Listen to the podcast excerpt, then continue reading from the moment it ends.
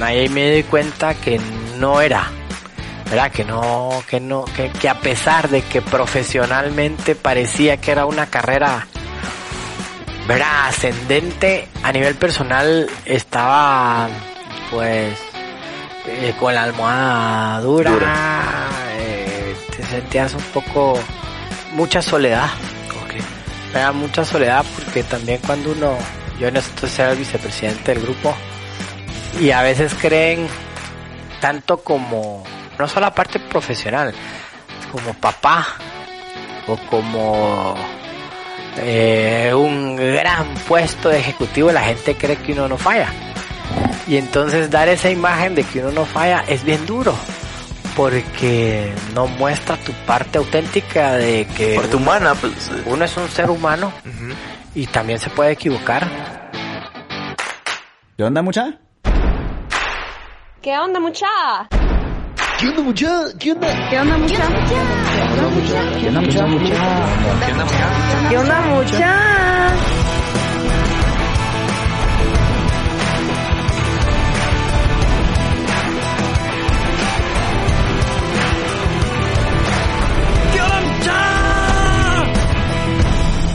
onda, mucha? ¿Cómo están? Espero que estén muy bien. Mi nombre es Jorge Delio y suelo ser la persona que te recuerda que aún no sos ni la mitad de lo que vas a llegar a ser. Así que bienvenido una vez más a ¿Qué onda, mucha? Podcast. Comenzamos.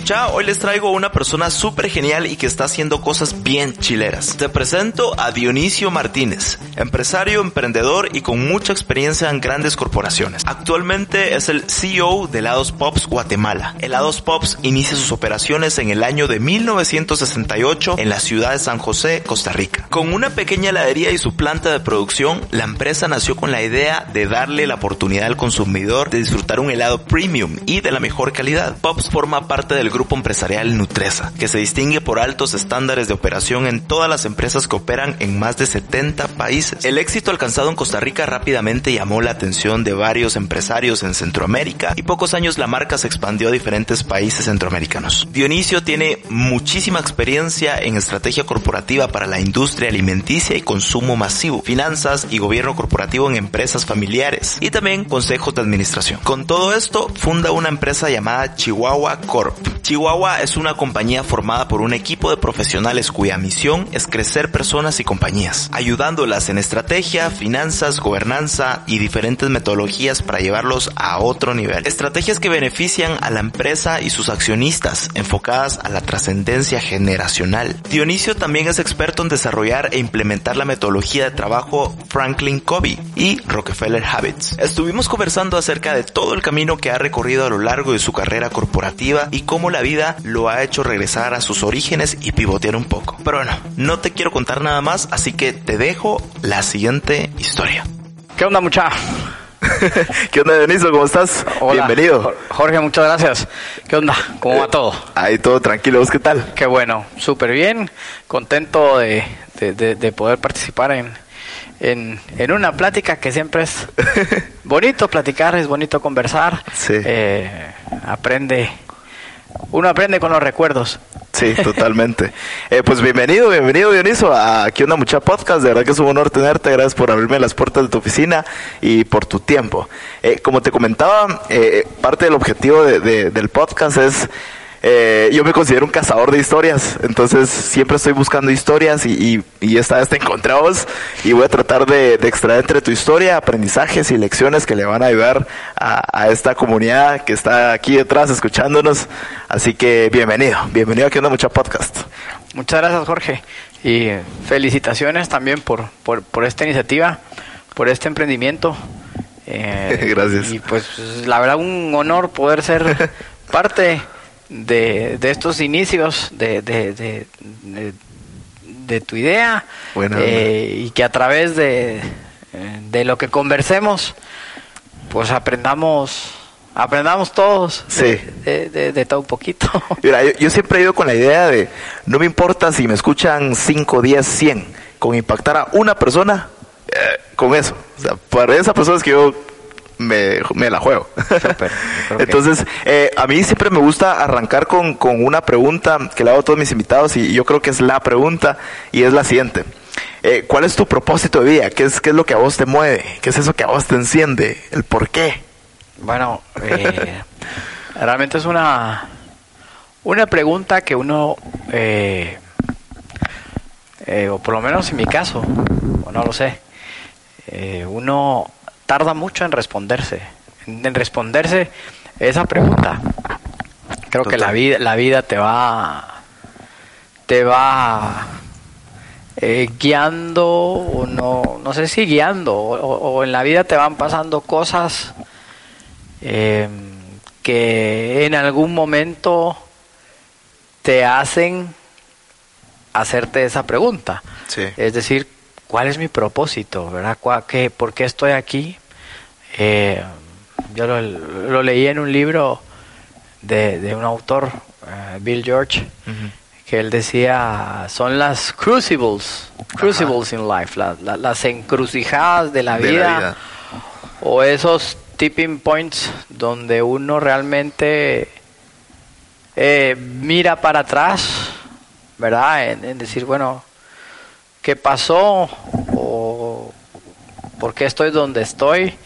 Y esos momentos de la vida, esas encrucijadas, tiene uno dos opciones, o despertar y realmente decir, bueno, ¿para, para, para, para qué estoy aquí? ¿Qué es lo que, para qué estoy destinado en, en, este mundo?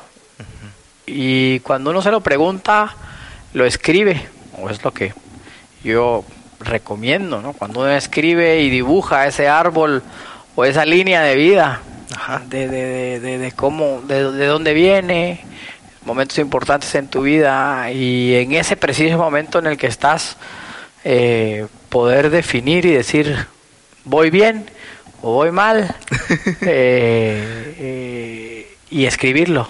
Sí. ¿Verdad? y en e, eso, eso a mí me pasó, diría yo, más o menos hace unos seis años. hubieron ciertas circunstancias de vida que me hicieron pensar para qué estaba aquí. Y de hecho, bueno, ahí tengo un libro también que, que, que eso, que, que, es eso, lo estoy empezando a leer, no, no, no, no, no, podría hablar mucho del libro, pero el libro se titula ¿Para qué estoy en esta vida? Puchis. Bien profundo. Sí, un tema profundo y hasta que es profundo para, creería yo, si uno tiene la capacidad de, de hacer como autoconciencia y de hacer una autoevaluación de uno como persona. Sí. Es decir, he sido, he hecho bien, he hecho mal, en qué voy bien, cómo definir también el éxito, que, que creo yo que... Sí, es bien relativo realmente. Es súper relativo y en la sociedad de hoy día el éxito es una cosa que no tiene absolutamente nada que ver con definir un propósito. Entonces, pues bueno, me, extendí un poquito, pero mi, propósito en la vida realmente es, es eh, desarrollar personas, desarrollar personas a través de ese conocimiento que, he tenido el privilegio de poder ir adquiriendo, no solo en la parte profesional, en la parte familiar y en la parte académica, eh, poder trasladarlo. De nada sirve, creo yo, que uno tenga un conocimiento inmenso si no lo comparte. ¿verdad? Eh, no, hay, no, hay, no, hay, no hay mayor satisfacción que ver a, tus hijos o ver a tu equipo de trabajo, a tus colaboradores aprender, desarrollarse y, y, lo mejor es cuando son mejores, cuando llegan a ser mejores que uno y saben más que uno. Eh, eh, eso es como, como decir, o sea, tuve, eso para mí es el éxito, o sea, poder que, es mi propósito de, vida, ¿verdad? O sea, el desarrollar a otras personas para, para que sean felices, pues, o sea, para vivir una vida plena y que eh, tratar de trasladarles que ese sea su, su nivel o, su medición del éxito. El, la, felicidad, eh, el, poder estar eh, satisfechos. E, e, ese mismo, ese mismo autor, Bill George, menciona también en, su libro que mm, uno está bien o se siente bien o ha hecho un, un buen día, por decir algo así, ha cumplido su propósito cuando llega a la casa, se acuesta y la almohada está suave. ¿Verdad? Cuando- cuando la almohada está dura, ya, Sí. hay algo hay algo ahí que no Ajá, no cuadra. que no que no cuadra, sí, exactamente. Entonces, eh, de verdad que eh, ese es mi, mi, mi, mi propósito y alrededor de ese propósito pues salen un montón de cosas, ¿verdad? Porque Sí. no, para saber hacer eso hay que prepararse, hay que hay que ser hay que vivir todo el tema de valores ah, que ahora está ahí muy todos esos temas muy de moda, que la Sí. visión, ¿verdad? hay que vivir los valores básicos como Claro. como como persona, el, el respeto a las personas, el respeto a la, a la propiedad privada, el respeto a, a la vida y viviendo bajo esas normas de sentido común, eh, pues ir logrando cumplir ese propósito de desarrollar a, personas, como decía, que pueden Sí. ser los hijos de uno, que puede ser eh, tu pareja, equipo. que puede ser tu familia, que puede ser tu, tu, tu, tu equipo de trabajo y que sean cada día mejores. O sea, Sí. eso es algo... Por eso me gusta leer mucho, Me- para poder enseñar y, y dar clases y, en fin, es- es- Me, me encanta porque eh, lo que lo que vos decís es, es- tiene mucho que ver con la definición de, de lo que es un líder, que es eh, impulsar personas. Y, y qué increíble, por eso me encanta comenzar con esta pregunta porque así conozco la esencia eh, de, de la persona, me encanta. Ok, eh, antes de comenzar, bueno, es parte de tu historia, pero siempre me gusta partir desde, regresando un poquito más al tiempo y, y- y tocando un poquito tu infancia. ¿Qué hacías de niño? Eh, ¿De dónde vienes? ¿Con, con quiénes te criaste? ¿Con- eh, ¿Qué jugabas? Un poquito de tu infancia. Bueno, tuve una infancia muy bonita. O sea, tuve una infancia eh, aquí en Guatemala. Yo soy hijo de pa- papá extranjero, mamá guatemalteca.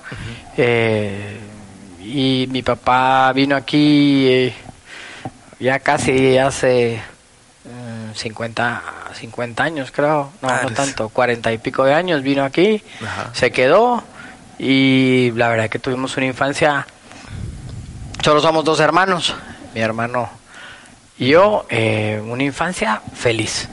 Eh, estudiamos o estudié en un colegio católico en el liceo Javier donde realmente disfruté. Eh, disfruté mis compañeros disfruté mis profesores. Eh, tengo muchos buenos recuerdos y todavía con el contacto con algunos de los padres jesuitas que, que, que, que fueron, ahí siguen nu- nuestros mentores, porque en aquel entonces bueno, los papás trabajaban un montón y eh, era otro... Sí, era otro ambiente. Otro ambiente, ¿verdad? Y no había todas las cosas de hoy, de eh, un día flex o tra- o home office, una- que era una cosa distinta, que tenían que trabajar un montón, nos miraba uno poco. Sin embargo, nu- nunca hicieron falta, ¿no? La parte de afecto nunca hizo falta. Eh, tengo eh, bonitos recuerdos de, de los viajes que hacíamos eh, a España, que es el lugar de origen de mi papá. Eh, disfrutábamos muchísimo con, con- con ir allá, eh, aunque hacía mucho frío normalmente, pero conocer, viajar y de una manera... Sí, y de niño te abre la mente esas te- cosas. Te, te abre- te todo y, y, y nos formó mucho nuestros, nuestros gustos, nuestra, nuestro ser, ¿verdad? Mucho- muchas de las cosas de las que somos hoy, mi hermano y yo, nos formó todo, todo, todos esos, los viajes, el colegio, era un, colegio bonito, eh, simpático, o sea, y yo siempre fui Fregón. muy, muy mucho, muchísimo, muchísimo. Eh, a veces bromeamos, ¿verdad? Si- o nos juntamos poco, llego a las, a las reuniones del, del colegio, pero si en aquel entonces hubiera estado todo este tema del bullying. Es que siempre ha existido, yo- yo- pero ahora ya sí, tiene nombre. y Ahora tiene nombre y sanción y hacen toda la bulla y las redes sociales y toda Sí. la cosa ahora. Pero si eso hubiera sido en el entonces nuestro, pues a lo mejor estuviéramos en- en- ca- cargando con un montón de penas, pero la pasamos bien. O sea, realmente fue una infancia bonita. Eh, con, rodeados de poca familia, porque por el hecho de ser mi papá extranjero, pues no, no teníamos nadie aquí en, en, Guatemala y entonces nos fuimos rodeando de los hijos de otros paisanos de, de mi papá y, y pues, con ellos eran pues un poquito la, la, la convivencia eh, y, y, feliz, ¿verdad? Eh, salí en el año 93 del Liceo Javier, promoción 34, con buenos recuerdos y, y, y, con pocos, pero buenos amigos. Buenísimo. Dionisio, ¿y qué cualidades eh, tenés que, que, o tenías de niño que, que definitivamente te llevaron a, a, lo que sos hoy? Siempre eh, me gustaba ganar siempre. Okay. O sea, me competitivo. Súper competitivo. Me gustaba jugar eh, béisbol. Ahí en el colegio estaba la Liga Javier y un deporte que me gustó mucho desde, desde pequeño. Eh, jugábamos ahí, me acuerdo, los Yankees, eran Yankees blancos, Yankees azules, los Búfalos, los Cardenales, y ahí jugaba y siempre fui muy competitivo, eh, siempre fui muy inquieto, eh, que bueno, para los maestros no era muy, muy simpático tener un niño como yo, creo yo, pero muy inquieto, eh, competitivo, me gustaba tener bastantes amigos, o sea, me gustaba unir, me gustaba mandar también. Okay. O sea, la El vida, líder. Sí, líder, mandar un poco. Y, eh, y la vida después está diciendo que sí es bueno, pero hay que saber cómo, ¿verdad? No, no tan mandato dictatorial como, como, como se podía en, eso, en esas épocas. Ajá. Eh, pero ¿Alguna travesura que recordes? De, Ah, de- muchas, o sea, muchísimas, muchísimas. O sea, en el colegio, desde eh, romper vidrios en una clase, eh, me acuerdo una vez teníamos un examen, yo creo que muchos lo han hecho, metimos un clip en el enchufe de la Ah, sí. de la de la corriente eléctrica para que se fuera la luz, porque me acuerdo que era un examen de computación y, y no sabíamos nada, por supuesto. yo, mm, Pues la computación en aquel entonces ya ni me acuerdo qué era, pero estaba como empezando. Ajá. Éramos de las primeras generaciones que, que teníamos o nos enseñaban a programar. Yo, nunca aprendí, no sé cómo gané la clase. Metimos un clip y fundimos, hicimos un cortocircuito en, el colegio, eh, romper vidrios en el colegio, romper vidrios en la casa, eh, ya mu- muchísimas eh, travesuras de, de niños, o sea, de todo. Creo que habría que juntarnos Ajá. tres o cuatro más del colegio y, y- y nunca paramos de hablar de... Demasiadas cosas. ¿Te acordás cuándo? ¿Te acordás? Sí, o sea, ponerle apodos a todos los profesores. eh, Es un clásico. Eso fue... bueno, ¿Te recordás de, de alguna frase o alguna lección que te hayan dado en tu infancia y que marcó tu vida? O algún regaño, no sé. bueno, Algo que te dijo tu papá, tu mamá, X, no sé. casi no... Casi no me regañaban, creo. O sea, era un poco... Bueno, no es que no me regañaban, era es que eh, casi con una mirada ya sabías que, que no la habías hecho bien. Pero no sé, era como muchas, o sea, siempre recuerdo a mi mamá, estése quieto, estése quieto, estate quieto. Eh, y cuando se enojaban, lógicamente era el nombre completo, era Dionisio. Entonces, sí, a mí cuando me dicen mi nombre Dionisio, y es así como, ¿Qué, qué me, me recuerda, o sea, solo con eso, a lo mejor no tenían que decir una frase completa. Ajá. Eh, recuerdo, sí, un profesor que lo quiero muchísimo, todavía está vivo, el padre, el padre Manzanos, en, su clase siempre nos ponían por puestos, ¿verdad? Y entonces iban contestando las preguntas, nos daba religión en el colegio y daba fílmica también. Y entonces bueno, iban preguntando al azar y el que contestaba bien iba saltando los puestos. Y, y, y a una vez le dijo que mi mamá tenía que llegar normalmente una o dos veces al mes al colegio porque algo había hecho yo o mi hermano. Y el padre Manzano le dice, yo no sé qué hacer con Dionisio. Es, ya, ya, ya no hay más puestos al final. O sea, lo tengo que mandar a la otra clase porque siempre está en el último, pero siempre tiene una, una chispa para responder que por eso no, no lo saco del colegio. Decía, y además es del Madrid, como yo, decía el padre. El padre, el padre es, de Vitoria, del País Vasco, nosotros de, Madrid, pero le íbamos al mismo equipo. Entonces, siempre decía, es que, es que eres insoportable, pero tienes eso que haces que, que te tengamos cariño. Entonces, son recuerdos de, de, gente que lo marcó a uno y, que le tuvo cariño y paciencia sobre todo. Totalmente bien importante. Ok, buenísimo, okay, qué, qué, bonito conocer un poquito de, tu infancia. Ok, y, luego después de ahí, ¿qué, ¿qué, pasó? ¿Te fuiste a la universidad? Sí, después, después tocaba la universidad. Yo no tenía ni idea qué, estudiar, eh, siempre me gustó la música. Y recuerdo que mi regalo de graduación del colegio, yo no quise fiesta de graduación de colegio porque, pues como no teníamos familia, eh, ¿para qué? Pues, ¿Para qué? Pues mejor que alguno de la clase me, me invitara, me, invitó un compañero a la clase y fuimos ahí, porque pues bueno, no, no, había mucho que... Entonces en vez de hacer fiesta de grabación pedí una guitarra, una Fender, una Fender Stratocaster, me acuerdo, un set de pedales, una nave, una nave, una, y, está ahí la guitarra funciona perfectamente después de 26 años, unos pedales Boss y un amplificador Marshall. Entonces eso pedí y yo quería ser músico.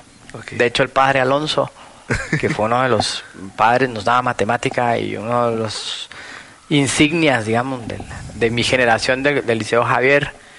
Eh, cuando ve a mi papá de vez en cuando, todavía le pregunta, ¿y el músico cómo va? Porque nosotros en el colegio teníamos que poner qué carrera íbamos a querer seguir en el anuario y toda la historia. Entonces yo puse músico eh, y realmente me gustaba, tenía la habilidad. Eh, y, mi papá me dijo, bueno, eh, este es un bonito regalo de, de graduación, pero no, eso no te vas a dedicar porque no, no, de eso no vas a vivir. y entonces me, inscribió prácticamente en ingeniería. Entonces, bueno, a estudiar ingeniería, ingeniería industrial. En la Landívar, también jesuitas. Y realmente ahí hice o pasé probablemente los de los mejores años de, mi vida. Eh, disfruté la universidad, hice grandes amigos, de los cuales solo uno, de esos cuatro o cinco amigos, solo uno. Todavía se siguen frecuentando. sí, porque solo uno vive en Guatemala. Ah, ok. Eh, los demás salieron por, por, por temas de trabajo, eh, trabajaron para multinacionales y, lograron estar en multinacionales y se fueron de Guatemala pero disfruté eh, mucho mis, mis cinco años de carrera eh, como ingeniero, me gradué como ingeniero industrial, me gradué como cuatro o cinco años después de haber cerrado por la bendita tesis y no sé qué historias que había que hacer, que siempre me dio pereza, porque desde que empecé a estudiar, empecé a trabajar. Entonces siempre fui también muy decidido, eh, en cuanto a que a que tenía que trabajar, tenía que estar activo, con, ir solamente a la universidad no me no, no estaba. no me llenaba el día, digamos, entonces probé el primer año en la mañana, regresaba a la casa y no tenía nada que hacer. Y, ya el siguiente semestre ya me metí en la noche, conseguí trabajo con un amigo de mi papá, eh, eso habrá sido en el 94, 95. Y ahí empecé. Me dieron un trabajo de, de bodeguero y empecé a trabajar como bodeguero. Y en paralelo saqué toda, toda mi carrera. Eh, en la universidad me, me dieron chance a trabajar mediodía, entonces trabajaba mediodía, pasaba a comer a la casa y ya me iba. y eso me imagino que formó tu carácter brutal, porque, o sea, era trabajo, estudio. Muchísimo. Bastante responsabilidad. Muchísimo, porque la mayoría de los compañeros en esa época estudiaban nada más. Sí. Y tenían, digamos, tiempo y pues, una vida un poco más tranquila. Eso me formó a mí en, en cuanto a la responsabilidad, ¿verdad? Es decir, yo mañana tengo que estar temprano, eh, porque en esas épocas de universidad es lo mismo martes o viernes, ¿verdad? Porque es lo mismo. yo, yo no, no, yo tenía que estar el día siguiente trabajando y, y ahí donde estaba trabajando también sobre todo conocer, eh, porque no entra uno a un puesto de, gerente ni, Sí, ni- entras ni echando cerca punta desde abajo. a una bodega y entonces te toca compartir realidades distintas a la que uno trae, ¿verdad? Un- Una infancia bonita, una casa bonita, o un colegio bonito, compañeros agradables, una vida. Sí, te chocas digamos, con la vida real. Te, te toca, te toca ver, ok, ah, esto es en el país donde yo vivo. Eh, esta gente, eh, dos, tres horas para venir a trabajar en el noventa y pico. ¿Verdad? Que realmente no es el tráfico que hay ahora. Hoy Sí, serán seis distancia. horas, no lo sé. Pero escuchabas personas con distintas realidades y que, que, que con algunos, o hay uno en especial que a veces lo veo eh, después de veintipico de años y, y da- cómo, cómo fueron también prosperando en, en la vida. Entonces sí, creo que eso me marcó mucho a mí, el, el- el- esa oportunidad que, que me dieron de estar ahí trabajando. Eh, lo que más rescato de eso es el sentido de la responsabilidad y el sentido humano, porque te toca ver Sí, te las y ya otra cosa, ¿verdad? Un mundo que, que, que es el mundo Sí. eh, y más en un país como, como el nuestro. Sí, me, me encanta. Y digamos, ¿qué lecciones aprendiste eh, en ese interim de, o sea, lograste terminar tu ingeniería porque no, no era nada fácil tampoco y, y trabajando al mismo tiempo? Sí, eh, ¿Qué te llevas de eso? me acuerdo el, el- el- a veces sí el, el cansancio. Sí, Eh, ganas de tirar la toalla, ¿no? Sí. Da, muchas veces de, sí, muchas veces sí dieron ganas de, de decir, bueno, ya voy a dejar de trabajar y, y- y todavía me acuerdo un, un momento cuando decidí empezar a trabajar, me puse a pensar, eso significa que de aquí hasta no sé cuántos años, nunca más voy a tener dos meses y medio de vacaciones. Ese fue mi, como, como mi, mi, Lo más duro, así, de Ajá, duro, aceptarlo. sí. Uy, si digo que sí, es que de porque, pero también importante, ¿verdad? Porque, porque uno dice, mañana empiezo y esto nunca lo voy a terminar. Es decir, Sí.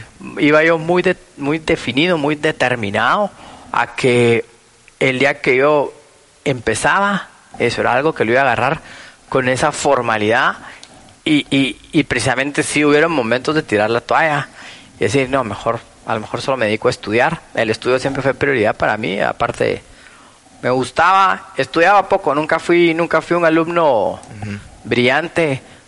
Fui un alumno de que si necesitaba sacar 61 para ganar, sacaba el 61. Lo demás es vanidad, por ahí. No más, exactamente. O sea, nunca fui tampoco de... Y, y con eso la, la, pues la iba liberando. Y... Pero terminé, o sea, y, y desde ese entonces nunca he dejado de, de trabajar. ¿verdad? De trabajar, de estudiar. Terminé mi carrera, sí dejé de estudiar unos años. Y cuando terminé mi carrera, se me abren las puertas también en una empresa, en una empresa nueva, en una empresa más grande, en, en- en- y, y- y empiezo ahí, empiezo a trabajar en, en Pueblo Campero, que fue también otra experiencia súper bonita, ¿verdad? Trabajar para, para una marca tan Grande, pues. eh. grande y sobre todo icónica para, para un país como Guatemala. Eh, empiezo ahí de ingeniero, ya, era el ingeniero. El era, cu- eh, ajá, y era curiosísimo porque Ah. teníamos un overall café y tus botas era tu, la, la, la recepción, digamos, o la, la bienvenida a la, a la planta de producción y te daban eso. Pero ya después cualquiera que tenía el overol y las botas era ingeniero, entonces ya, bueno, a mí sí me costó, pues yo, sí- yo sí soy ingeniero de verdad. Eh, y ahí empecé, que también una marca muy bonita, una empresa muy bonita, donde donde también ahí era, era, era, era em, diría yo que producción es una de las áreas más difíciles para, para trabajar, donde ni siquiera hay esos dos meses y medio de vacaciones ni los 15 días Ajá. porque producción no para, ¿verdad? Sí. Producción, logística, y ahí trabajamos. Bueno, Semana Santa eran las épocas más, más fuertes para, para, de ventas para la compañía. eh, todo el mundo en el puerto y uno ahí estaba ahí partiendo partiendo pollo papas y, procesos y, y- todo el pero también te forma también Sí. te, te forma te, te te marca mucho la de nuevo la responsabilidad también me dieron ganas de tirar la toalla aunque ya no estaba estudiando pero hacía algunos momentos decía ya ya no puedo más pero ya mucho hasta aquí Sí, y, pero bueno, se- seguimos ahí y fue otra, otra, otra fase laboral muy bonita. ¿verdad? Fue una fase profesional de cinco años en, en una empresa grandísima, mu- muy buena, eh, con prestaciones y temas y fuera de lo, de lo, de lo común en, en Guatemala, diría yo, no- no- mm, muchísimos otros lados. Entonces también aprendí un montón y, y lo que más saqué de ahí es que, yo me acuerdo, dije nunca más voy a volver a trabajar en producción, nunca más en mi vida, porque... no, eh, no te gustó no sé. No, no me gustó y, y- y lo cumplí, lo que me tocaba con la responsabilidad que había que tener de aquello, eh, pero creo que mi, mi cepa artística Ajá. me, me, me, me salió un poquito y, y decidí nunca más vuelvo en esto y ahí decidí aplicar a una maestría y aplicar una beca para, para estudiar una maestría. ahí fue donde te fuiste a, a España no Ahí fui a Madrid? España, ahí me voy a Madrid, Ok. eh, aplico a la Universidad Carlos III de Madrid, a uno de los programas, eh, es- en aquel entonces era el número 8 a nivel europeo de, en finanzas, y decidí aplicar porque dije, bueno, eh, los músicos no me dejaron ser. eh, Y la eh, guitarra ahí, ahí, en está la la, esquinita. ahí está la guitarra y le mandaba a cambiar cuerdas cada año para que estaban oxidadas. Música no pude, este tema de ingeniería no, pues está bonito, pero, pero no me apasiona. Eh, vamos a probar con el mundo de las finanzas y me voy. Me voy para España, eh, a Madrid, que es una ciudad preciosa. Sí. Y aparte que fue una ciudad que yo conocí desde niño, fui viendo la, la evolución de, de una ciudad de, pues bueno, de Europa, digamos, entre comillas, a una ciudad cosmopolita europea, eh, que fue lo que yo fui, llegué a encontrar cuando, cuando fui a Sí, sacar fue maestría. otro diferente, Otra ¿no? cosa completamente distinta. Es decir, mis compañeros eran dos españoles nada más, de 20, que éramos toda la clase, el resto éramos de todo el mundo. Eh, eso en, en la España que yo dejé de niño, eso no existía, pues ahí solo habían españoles y nosotros que íbamos de vacaciones y un par Sí. de, de gente por ahí de, de Latinoamérica, pero ya me fui a encontrar un, un- un país eh, súper cosmopolita que bueno, también uno aprende, conoce otras culturas y sí, hice muchos amigos, ¿verdad? Muchos amigos que hoy por hoy están en todo el mundo Sí. y, eso también es están a una llamada un a, una llamada, eh, vas y dices, mira, voy a estar en tal lugar, ¿quiénes están? Estoy yo, te ves y, y uno vuelve a reírse, vuelve a compartir es- eh, esos momentos de, de compañeros de estudio que, que, que fueron también muy bonitos, muy, Sí. muy bonitos. También me aburrí. Eh, y busqué trabajo porque pues, me sentía a veces Sí, como, o sea, y ahora eh, acostumbrado a ¿qué- estar todo el día ajá, ocupado. ¿Qué más hago? Eh, y busqué trabajo y empecé a trabajar en el Banco Santander. Eh, dije, bueno, aquí es una oportunidad probablemente de, de hacer una carrera en finanzas, en banca, eh, estando en el, el- el banco, en aquel entonces era el banco eh, de, que- de mayor, el- o el banco más grande por capitalización bursátil en la zona del euro. Entonces todo el mundo de la clase quería trabajar en el Santander y ah, de los que aplicamos, a mí me salió. Y nos fuimos ahí eh, con otra, otra una compañera más que, que, que- que ahora, ahora trabaja en, en Price, en Nueva York, que tiene un puestazo. Eh, y logré entrar yo a- al banco. Eh, aprendí también una, una cultura distinta de trabajo. Mira, Nosotros en Guatemala sí, yo, yo, yo sí podría decir de que con las culturas que he trabajado, aquí trabajamos un montón.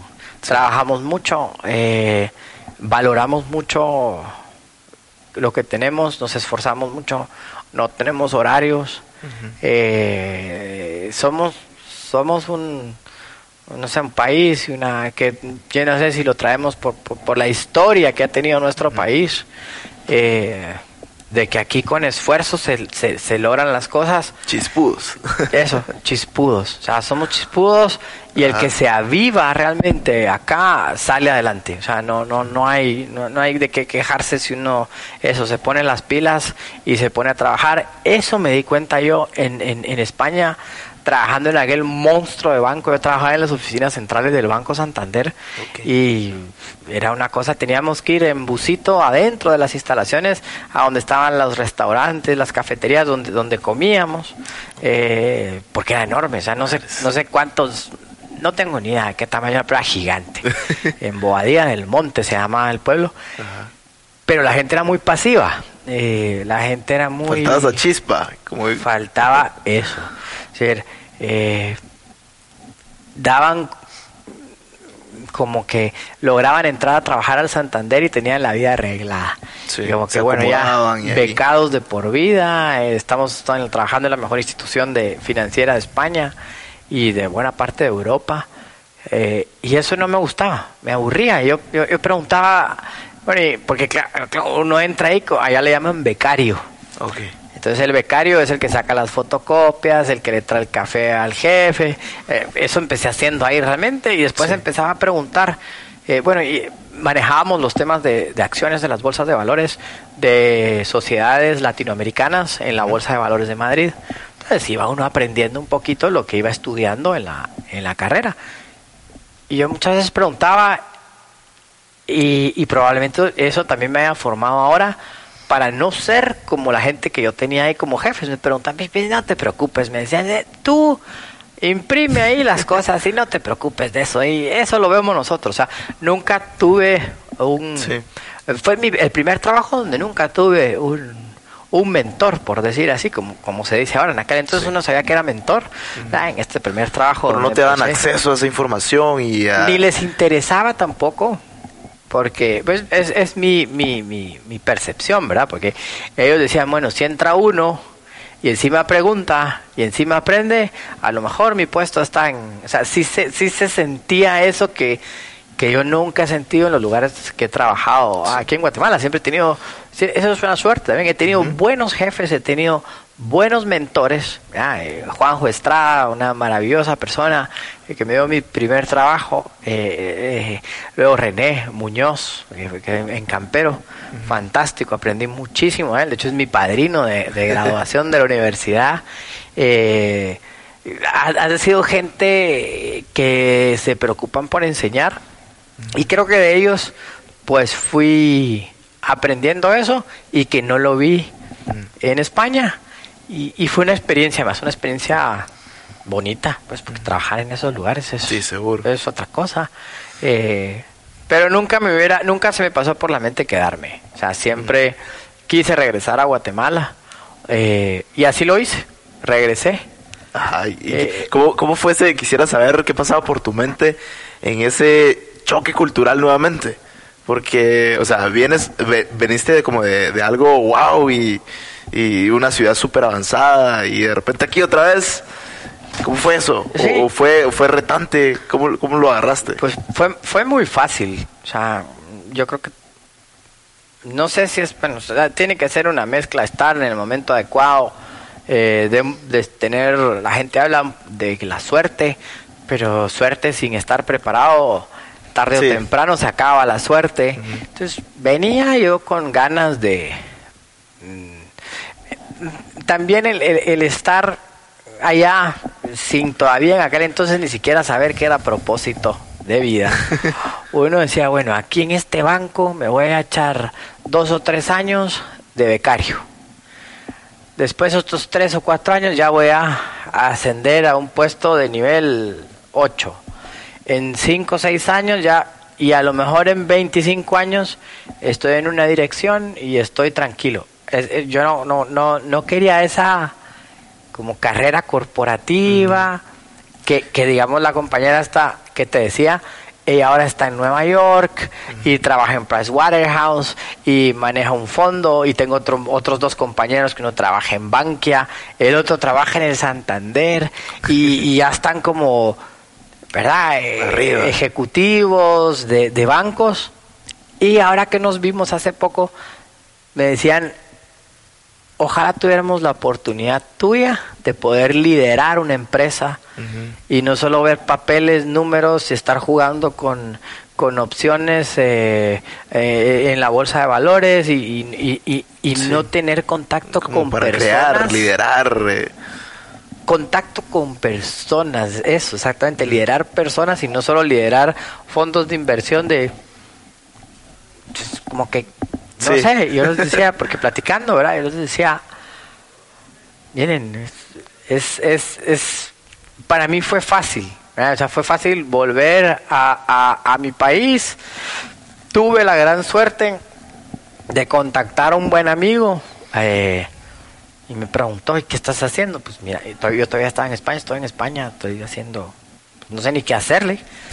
y me dice, mira, yo estoy montando un proyecto, no existe el proyecto, venite y ayúdame a hacerlo. Le pregunté un poquito, bueno, pero ¿de qué es? Ajá. Mira, no te puedo explicar. Es un tema de waste, es un tema de waste management, no sé mucho. ¿Te animás o no? Va, voy a comprar mi boleto y ahí llego. Todavía me acuerdo, ahí llego el 8 de agosto, no recuerdo qué fechas eran. Y me vine. Ajá. Y me fui a platicar con él, ¿cómo estás? Y no sé qué. ¿Y, y, y- y qué quieres hacer? Pues no tengo ni idea. Le dije, pero. Pero me. Pero me- aquí estoy. Sí, o sea, acá estoy. Eh, esto es un proyecto nuevo. Me dijo, ¿alguna vez has montado una empresa? No. ¿Y vos? No, tampoco, me dice, pero. Pero entrémosle. Le entramos los dos. Va, está bien. Y ahí empecé a ver que tenía cierta capacidad o facilidad para crear, ¿verdad? como que sale y regresa esa cepa artística Sí. de que quería hacer música. Tener un lienzo en blanco y empezar a eso, crear. mi lienzo en blanco era mi guitarra y me la quitaron y me pusieron un cuadro, un cuaderno de cuadrícula Ajá. y a escribir matemáticas que no se pueden cambiar en vez de poder crear y empezamos y armamos una empresa eh, eh, cosa de después la vendimos cinco años después Ajá. pero ¿Qué- ¿De qué hacían o qué, de qué trataba? Era una compañía que empezamos, bueno, decíamos que éramos de reciclaje cuando realmente no reciclábamos nada. Ajá.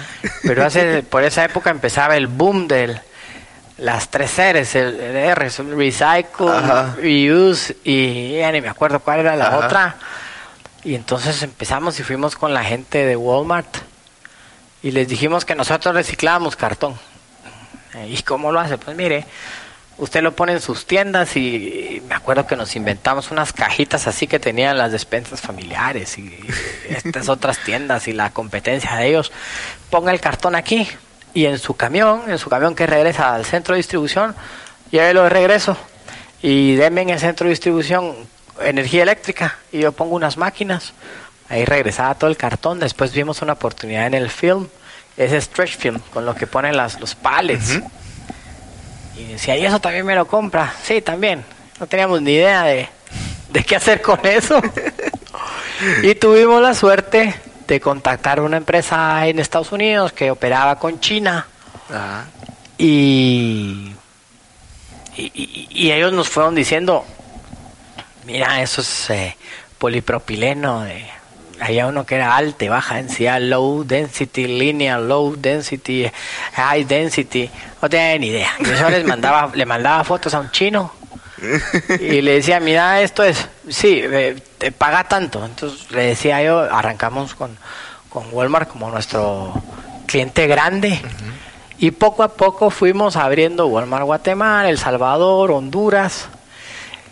Y ahí me sirvió mucho también la, la, las buenas relaciones que, que pude hacer durante la maestría.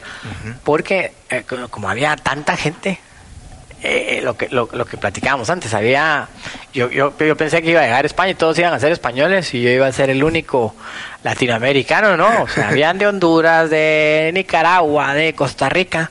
Entonces mis compañeros que regresaron antes que yo, porque yo todavía me quedé un tiempo más en España, eh, les, les dije, miren, tengo esto, se salieron de sus trabajos, o sea, lograron creer en mí y cuando me preguntaban Se las qué es, vendiste bien. sí, sí, yo no sé ni cómo, porque, porque si la persona que me enganchó a mí no, me- ni me sabía explicar y después empezamos y yo tratar de convencer a los otros por decirle, ¿y qué es?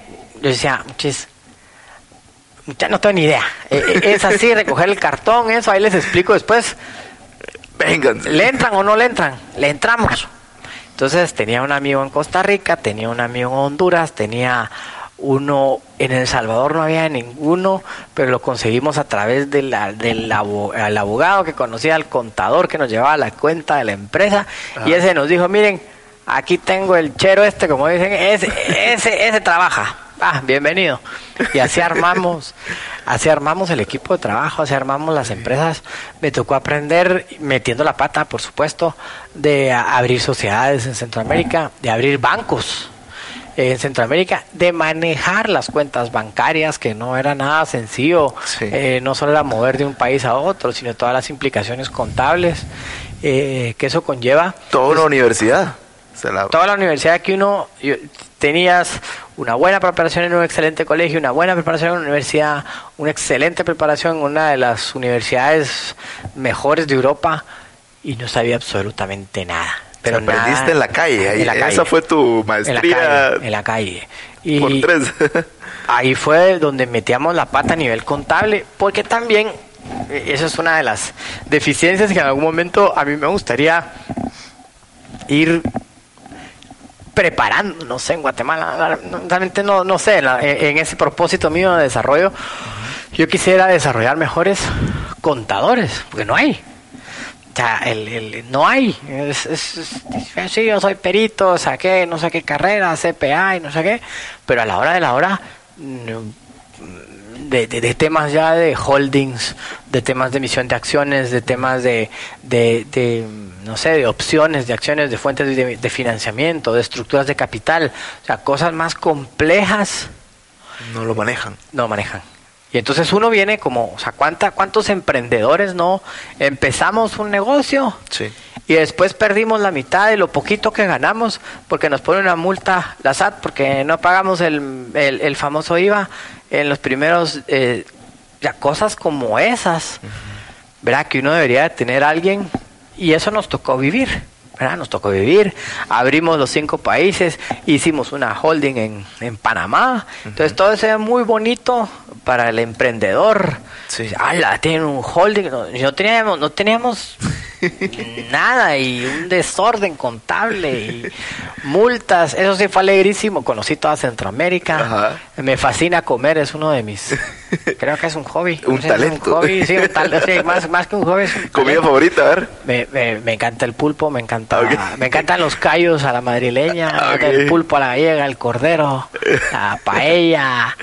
Full mariscos. Sí, sí, muy, muy marisquero y un- una buena carne, ¿verdad? Una buena entraña. una- Definitivamente. Me encanta, me encanta eso. Entonces comí por todos los países de Centroamérica, eh, disfruté con mis, con mis compañeros, compañeros de universidad, eh, ese, ese logro.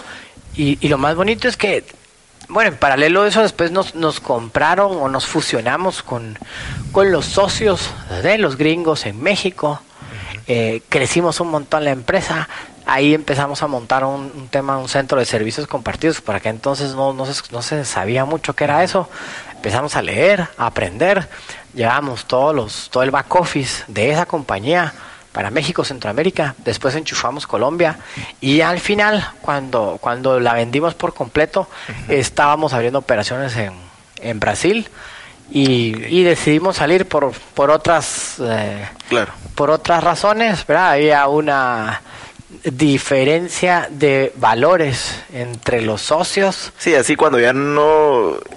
Ya todo cuando uno, cuando uno no comparte los, los, los valores, eh, ya por más que ya no ya no funciona entonces aquí nosotros en Centroamérica decidimos mejor separarnos de, de, ese socio que había entrado eh, a, mitad de camino ¿verdad? esta gente que estaba en, Houston y mejor decidimos salir porque ya no ya no compartíamos ya no estábamos disfrutando el trabajo como lo hacíamos decidimos vender y y ya en ese entonces pues y ahora qué hago Ah, un poquito. ¿Y ahora para dónde? ¿Qué, pasó? ¿Qué hiciste? Y entonces, mi, mi, el amigo este que me había llevado para allá, eh, él tenía pues un grupo familiar relativamente grande eh, que estaba ordenando, estaba haciendo todo un ordenamiento y, y, me dijo, bueno, ayúdame un poquito volver a la parte, volví un poco a los orígenes míos financieros, no tanto al, a esa, a esa cepa em, de emprendedor y de, de artística, digamos, en, en, en, en, la parte empresarial. Y empiezo y me dice, mira, vamos a ordenar el grupo, hay no sé cuántas sociedades. Eh, hay unas que, y en todas queremos tener, el objetivo de, de él y su hermano era tener control en todas, es decir, eh, ser eh, eh, accionistas activos y no pasivos, de ir a una asamblea, sino que operar. Entonces sale una compra de una distribuidora muy grande de productos de consumo masivo y pues bueno, yo participé un poquito en el due diligence, participé en ordenar, participé en ir a montar un centro de servicios compartidos para todas las operaciones que tenían y al final me acuerdo bien que teníamos un teníamos un un asesor o consultor, que no sé, nunca sé cuál es la diferencia entre un asesor y un consultor, o un asesor y el otro da consultas, pero Así que lo mismo. Sí, era un, era un gringo ahí muy interesante con otros... Eh, yo creo que de eso también abre mucho las, la mente cuando te toca gente que ha vivido otras cosas y le dice a mi amigo, bueno, mira, eh, aquí está, y, sin saberlo yo, empezó a hacer un análisis de todos los ejecutivos que habíamos ahí, como para poder ubicarnos después en, eh, eh, en las áreas. probablemente ese es el mejor aprendizaje que me llevé yo de ese grupo. Esa habilidad que tenía Sergio, que, que fue y es uno de los mentores más, más importantes que he tenido yo, tenía una habilidad para para las personas y para poderlas ubicar y armar los equipos correctos en, en, una empresa. Y resultó que a mí me ponen en la parte comercial. Yo digo, yo, no, yo, no, mi, mi, personalidad no es comercial, yo no, o sea, no, y mucho menos de consumo masivo, que es otro mundo, es un mundo completamente distinto, complejo. Complejo, grande, eh, eh, en un país como el nuestro, donde el 70% de, eh, del mercado es un mercado tradicional, tiendas de barrios, mayoristas, mercados, y apenas un 30% es el mercado moderno, supermercados. El negocio está en el interior, el negocio había que irse a meter a la terminal. Y recuerdo muy bien que un, un, actual CEO todavía de, de, de una de las cadenas de supermercados le dijo, ¿qué está haciendo Sergio en esa empresa poniendo a este que no tiene ni idea de cómo funciona el consumo masivo? Y después probablemente fueron las con la persona con la que me eché las cenas más alegres de los últimos 10 o 15 años, Freddy, Freddy Gereda, eh, que es el CEO de, de Unisuper. Platicábamos y, y sobre todo me enseñó, me enseñó mucho de, cómo funciona el consumo masivo en Guatemala, el pricing, los productos, eh, cuáles son los actores importantes. Conocí gente en Quesaltenango, eh, tengo mucho cariño a don Efraín Macario, que ahora hizo un centro comercial allá, un, un emprendedor nato, con unos valores espectaculares, aprendidos eh, de manera empírica y autodidacta que realmente platicar que él, ¿no? Así, algo tiene. Esos gente como él ya lo trae y sobre todo la los valores. Yo, yo, recuerdo un día eh, fui a visitarlo a, a Quesaltenango y me llevó. Pasamos nuestras operaciones de la distribuidora de un complejo chiquitito que teníamos por Salcajá, nos movimos a un complejo que, que él desarrolló. O sea, y me contó toda su vida. Y recuerdo que me dijo, venga usted, entre aquí. Y tiene una capilla en la escondida, muy bonito, con árboles, una, un caminamiento muy bonito para, para llegar a la capilla dentro del complejo de bodegas. Y me dijo, mire, aquí, gracias a, a, esta señora que está ahí. Y tenía la Virgen. Yo, a pesar de que estudié en colegios católicos, nunca fui muy creyente. Hoy sí. La vida te enseña que, hay, que, hay, que hay cosas más allá de, de uno. Y me dijo, gracias a esa señora, mire, estoy acá. Y, y se sentía una, una energía distinta, con ese frito de Shela, acompañado de alguien tan exitoso, tan humilde y tan tan tan dado a, a, enseñar exactamente con esa entonces ahí ahí conocí mucha gente que desde grandes ejecutivos como como Freddy que ha hecho lo que ha hecho en los últimos 10 años con Unisuper eh, un Efraín Don Efra eh, personajes como el ingeniero Low, le en chino, dice que no le gusta que le digan el chino Low, que es un mito, una leyenda, sí existe. Ahí nos íbamos y le encantaba ir a comer a uno que se llamaba Ji Ho y pedía ahí sus comidas chinas y tal, como pues, te decía, me, me, me, gusta comer, también le entraba todo eso. y me, y me divertía mucho. Y sobre todo aprende uno también la habilidad del comerciante, la habilidad del emprendedor, la chispa, y uno aprende a, a, a, saber con qué quedarse y con saber con qué reírse y saber qué descartar, porque también son Sí, bien también. hábiles para, para echarte un montón de cuentos y uno aprende la vida, ¿verdad? estar ahí caminando en las calles de la terminal, aprende, aprende un montón, eh, conoce, vuelve uno a, a, a- a- a de dónde es, ¿verdad? Sus, tus, tus orígenes, tu, tu, el ser humano como, como la- la- genuino, como, como Sí. ver ahí lo que, lo que pasa y no desde un 16 nivel o de.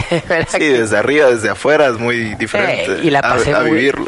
la pasé muy bien también la pasé muy bien eh, aprendí muchísimo como como profesional como persona y por ahí me empiezan a entrar a mí esas encrucijadas de la vida y poder decir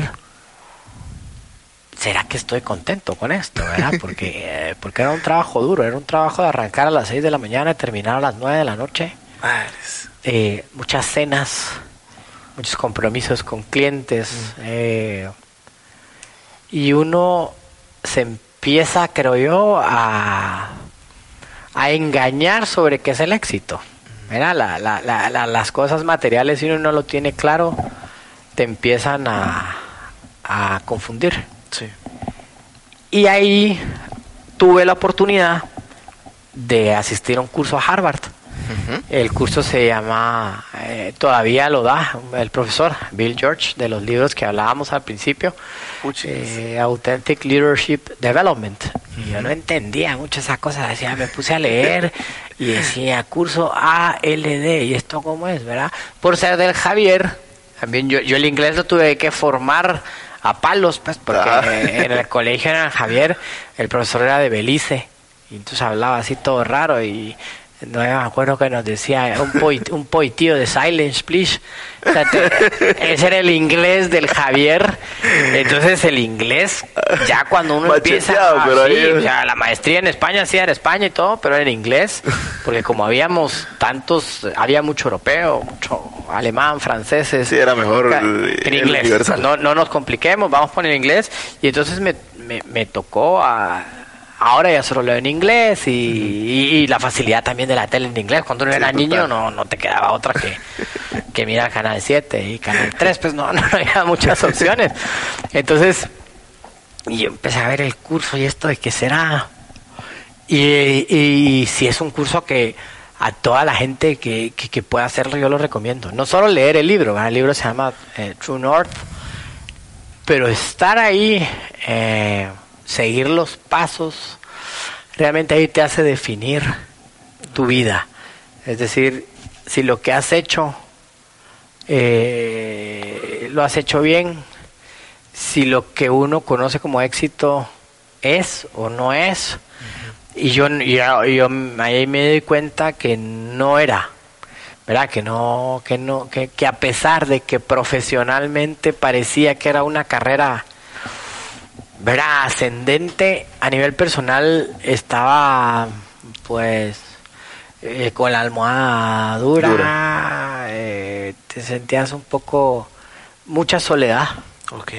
¿verdad? Mucha soledad porque también cuando uno, yo necesito ser el vicepresidente del grupo, y a veces creen tanto como no solo la parte profesional, como papá o como eh, un gran puesto de ejecutivo, la gente cree que uno no falla. Y entonces dar esa imagen de que uno no falla es bien duro, porque no muestra tu parte auténtica de que Parte uno, humana, pues. eh. uno es un ser humano y también se puede equivocar. Y el estar forzando a dar una imagen de de que de eso, de que de, de- de- de que uno lo puede todo, de que uno es eh, y por eso es, te cansa, te cansa y Es desgastante. es muy desgastante, te lleva a tomar decisiones incorrectas en la eh, en la vida para forzar probablemente a dar esa imagen. Entonces ese curso me sirvió a, a definir mi propósito. Y entonces mi propósito desde ese entonces fue eso, desarrollar Personas. desarrollar personas de una buena forma, compartir mi, mi, mi, mi, mi- historia de vida, compartir pues en las cosas que uno ha fallado, ¿verdad? A nivel personal sobre todo, eh, que no, no, no, no salieron tan bien las cosas como a nivel profesional. Y en ese entonces dije, bueno, se acabó, vamos a poner un alto a todo esto. Decidí terminar eh, mi contrato de trabajo con un gran amigo, un gran mentor. Eh, fue difícil, creo yo, para, para, para mí por lo menos, no, no puedo hablar por alguien más, pero, eh, pero fue lo mejor. Era, a veces uno tiene que tomar decisiones difíciles para estar bien. Muy. ¿verdad? Es, es, eh, yo nunca olvido una, una, una película que probablemente sea mi película favorita, The Scent of a Woman de Al Pacino. Mm. Y cuando Al Pacino está dando, eh, que no era Al Pacino, el, el coronel Slater, no, recuerdo bien cuál era el apellido. Coronel Lieutenant Slater era. y dice, eh, así en español, eh, siempre sube- supe cuál era el camino correcto, pero nunca lo tomé porque era demasiado difícil. Y se me quedó grabada esa frase, porque eso es cierto. O sea, a veces el camino correcto es el más difícil. Sí. Y, y eso creo que fue lo- la decisión que yo tomé en ese entonces, hace, tomar el camino correcto. Ahí abandonaste el, el consumo masivo, digamos, eh, este mundo. Ah, dejé el consumo masivo, dejé el trabajo, no tenía nada que hacer. Y fue un periodo de... Y bueno, ¿y ahora qué hago? Entonces me puse a escribir, ver todo lo que tenía. Eh, la guitarra te hacía ojitos, ¿no? La guitarra estaba ahí, la guitarra estaba ahí. A veces me entretenía con la guitarra, en ese entonces la mandé a arreglar. Y trabajar en ese propósito y me pregunté, bueno, ¿cómo puedo desarrollar yo personas a través de lo que de lo que he aprendido en, en, en- en mi parte personal y en la parte académica? Y empecé con temas de ayudar, me, me metí a heurística eh, en la universidad, me metí a dar clases y empecé a ver que todo eso me gustaba. Te llenaba. O sea, me hacía feliz, o sea, me hacía feliz eh, eh, poder ver cómo, o sea, poder ver como sonrisas ya sea en tus alumnos, en eh, muchachos que vas y, y ayudabas a, a empezar su empresa, y algunos que también les decías, mira, eso no va a servir, pues no, no, no te preocupes, olvídate eso, todavía estás joven, busca otra cosa más. Empecé con ese tema y, y- y- ve- dos meses después de haber terminado del otro lado, eh, me contactan de aquí, un compañero del colegio, que es el gerente general de otra de las divisiones de este grupo, que es un grupo grande corporativo que cot- cotizamos en bolsa de valores y todo. Y me dice, mira, están buscando una persona para que dirija Pops en Guatemala. Ahí fue donde se apareció Pops. Ajá, ahí aparece yo, Ajá. pues mira, ¿y quiénes son? Y yo estoy con mi proceso de mi empresa, de... Eh, en ese momento era donde te decidiste a fundar eh, Chihuahua, Corp. Exactamente. Ok. En ese momento empiezo con Chihuahua Corp y mi, mi idea inicial era fundar un fondo que, que a nivel profesional ese es mi propósito final de vida. ¿Verdad? Yo, yo, yo quiero fundar un fondo, tener un fondo de inversión fuera de plaza, o sea, fuera de... del- del- ojalá que de aquí a 10 o 15 años Guatemala ya tenga más oportunidades y mayor flexibilidad para, para todo ese y transparencia tal vez es, el otro- es decir un fondo público donde exista la transparencia para los inversores de poder entrar salir ¿verdad? no tanto en los temas privados empecé por eso le, le puse Chihuahua Investment Corporation así le puse a, a la empresa a mí en el colegio me decían Chihuahua por- porque era siempre fui pequeñito y súper inquieto entonces me puse Chihuahua y dije bueno voy a recordar Pero el Javier que puros hombres. Sí, era una salvajada, entonces era chiquitos. apodos era lo mínimo. Brincaba por todos lados en el colegio, entonces el Chihuahua.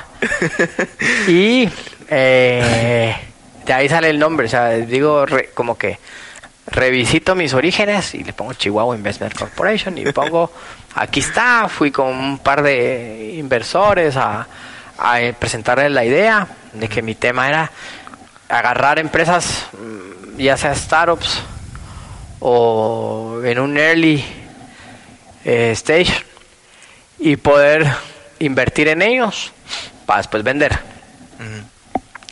No ha sido tan fácil, pero ahí vamos. Ok. ¿verdad? Eh, en paralelo con eso, mucha de la gente con la que me he acercado me dicen, mira, ¿y por qué no me, no me das, volviendo al tema de la consultoría y la asesoría, que yo no sé si, son, si soy consultor o asesor, no tengo ni idea. Y hay una des- descripción. La cosa es que ayudas. Entonces el, ajá, el consultor, no sé qué, y el asesor ni me acuerdo ni lo quiero, nada, nada, es algo que no, no me interesa. Lo importante es lo que decías, ayudar a desarrollar. Entonces la gente me decía, mira, ¿y no te interesa quedarte en mi junta directiva? Bueno, yo aquel entonces había poco de juntas directivas. Digo, bueno, pues está bien. Y así empecé con un amigo, hace cuatro años ya estaba aquí, entonces claro, uno tiene que pedir permiso por temas de, de- de conflictos de interés con la este es un grupo como te comentaba que cotiza en la bolsa de valores, entonces hay que mandar ahí la información y, y mientras no eh, choque con, con- con los temas de la compañía, pues te dan esa libertad que también es una maravilla. Y empezamos con un amigo eh, ayudarlo a montar todo el tema de por aquel entonces yo no tenía idea de gobierno corporativo, gobierno Como gobernanza. gobiernos familiares. Y en el mismo tiempo, mi suegro eh, decide empezar a hacer un plan de sucesión con profesionales, no, no con familia. Eh, la- nadie de la familia trabaja en, en- en el negocio familiar. Entonces me pregunta y yo pues algo sabía y yo creo que por ahí podríamos ir armando. Y otro de mis mentores, otro de quien me formó muchísimo en la distribuidora, Juan José Castillo, él venía retirándose de, de agua pura salvavidas. Me en ese momento fue mi- mi- uno de mis mentores en, en consumo masivo. que más masivo que vender agua? Sí. de hacer dinero vendiendo agua, eso, es- eso tiene más, más mérito.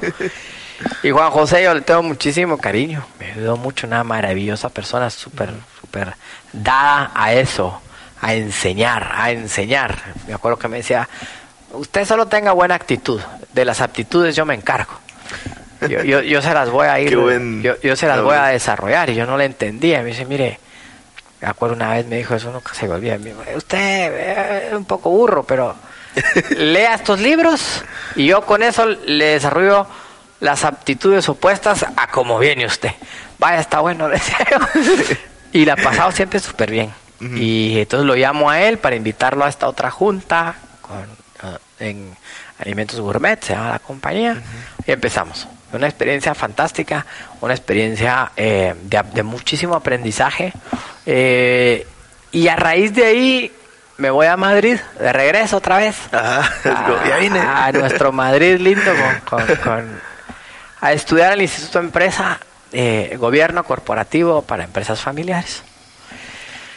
Y así es como, después de que empecé con Chihuahua, con esa idea de que fuera un fondo de inversión y un venture capital, no sé qué, no sé qué, ya fuimos aterrizando a que sea una compañía ah, con enfoque en estrategia, finanzas y gobierno corporativo.